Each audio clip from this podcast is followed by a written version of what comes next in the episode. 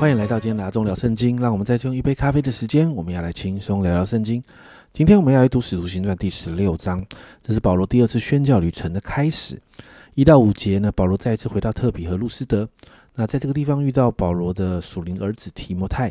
那保罗把耶路撒冷会议的这个结论的信件呢，就带给所经过的各城市的教会，让这一群门徒们来遵守。第五节这样说：于是众教会信心越发坚固，人数天天加增。接着六到十节，我们就看到在呃使徒行传很有名的马其顿的呼召哦。那保罗本来想往东哦，那到了美西亚的这个边界，第七节这样说：他们想要往啊比推尼去，耶稣的灵却不许。就发现你看到他们想要往东去的时候，圣灵要他们转向。在第九节就说，在夜间有异象现于保罗，有一个马其顿人站在站着求他说：“请你过到马其顿来帮助我们。”所以保罗的宣教队伍就立刻转向往马其顿去传福音哦。接着呢，你就看到在十一到四十节就记载到，他们就来到了马其顿的菲利比。十二节哦，从那里来到菲利比，就是马其顿这一方的头一个城，也是罗马的住房城。我们在这城，我们在城这城里面住了几天哦。所以你就看到他们就来到这个菲利比这个地方哦。保罗就在那个地方有机会就跟一些妇女分享福音哦。十四十五节哦，这里说有一个卖紫色布匹的呃妇人呢，叫吕迪亚，是推拉推推亚推拉城的人呢。那素来敬拜神，他听见了主就开导他的心，叫他留心听保罗所讲的话。他和他一家既领了喜，便求我们说：你们若以为我是真信主的，请到我家里来住。于是强留我们。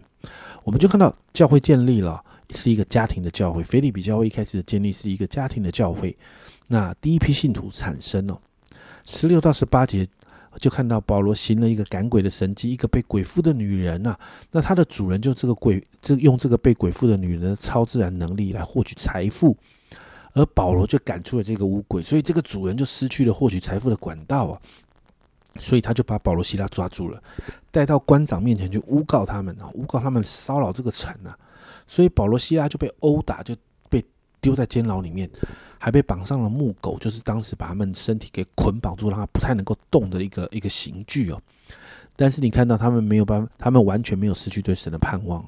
二十五节这样说：约在半夜，保罗和希拉祷告、唱诗、赞美神，众囚犯也侧耳听。你知道被打耶，莫名其妙的被打诶，但他们仍然能赞美神诶，这真的是很特别的事情。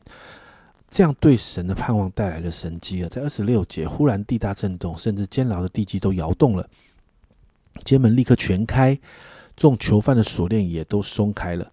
而在这样的神机之后呢，管理监狱的这个禁主看到监狱的门全开，他就以为囚囚犯全部跑走了，他就想要自杀，因为反正终究得一死。但是被保罗所阻止啊，因为压根没有人逃跑。所以呢，我们就看到这样的神迹哦。产生之后，这个这个禁足啊，就想要明白救恩这件事哦。所以三十一到三十四节，保罗就对这个禁足说：“当信主耶稣，你和你一家都必得救。”他们就把主的道讲给他和他全家的人听。当夜就在那个时候，禁足把他们带去洗他们的伤。他和属他们的人立刻就受了洗。于是禁足领他们上自己的家去，给他们摆上饭。他和全家因为信了神，都很喜乐。在这里，我必须要讲一个东西啊，在这里呢，家人们，很多人会以为这里谈的是禁足一个人信耶稣，所以他全家得救。但你看这个经文不是这样的，这个经文是保罗说呢，当信主耶稣，这个信耶稣不是。不是这个禁主一个人信啊，是他全家都信。你看经文就讲得很清楚啊。保罗把主的道讲给这个禁主，还有他全家人听啊。然后呢，经文也说到，这个禁主还有属他的人都受了洗啊。所以家人们，不是一个人信耶稣，全家都会得救，不是，是是一个人信耶稣，开了一个福音的门。而这个福音的门，福音进去之后，所有家里的人也要听见福音，所有家里的人也要一起信耶稣，家里的人才会得救。重要的是信耶稣，重要的是信耶稣。我再讲一次，所以啊，不是一人得到就鸡犬升天了。我想这个地方必须解释的很明白，因为很多人乱用这一段经文哦。接着三十五节到四十节，我们就看到最终保罗跟希拉被释放了，而且保罗在三十七节提到，我们是罗马人啊，没有并没有并没有被定罪，他们就在众人打了我们，众人面前打了我们，又把我们下在监里面，现在又要私下撵我们出去，这是不行的，叫他们自己来领我们出去吧。你看到保罗。在这里啊，神给保罗有一种双重身份啊。他一方面是犹太人，但他另一方面他有罗马人身份。在当时的文化背景里面，罗马人是比较尊贵的身份哦，所以是不能够随便乱对待的。而这个身份在保罗的宣教施工上，其实提供了给他不少的保护哦。所以也因为这样，这官长没有办法再为难他们，让他们就离开菲利比，那他们就继续在马其顿地区传扬福音哦。就经文在这个地方停住了。在这张经文记载当中呢，我们就一起经历了这一个菲利比教会被建立的过程。这是保罗回应马其顿呼召之后，在马其顿所建立的第一间教会。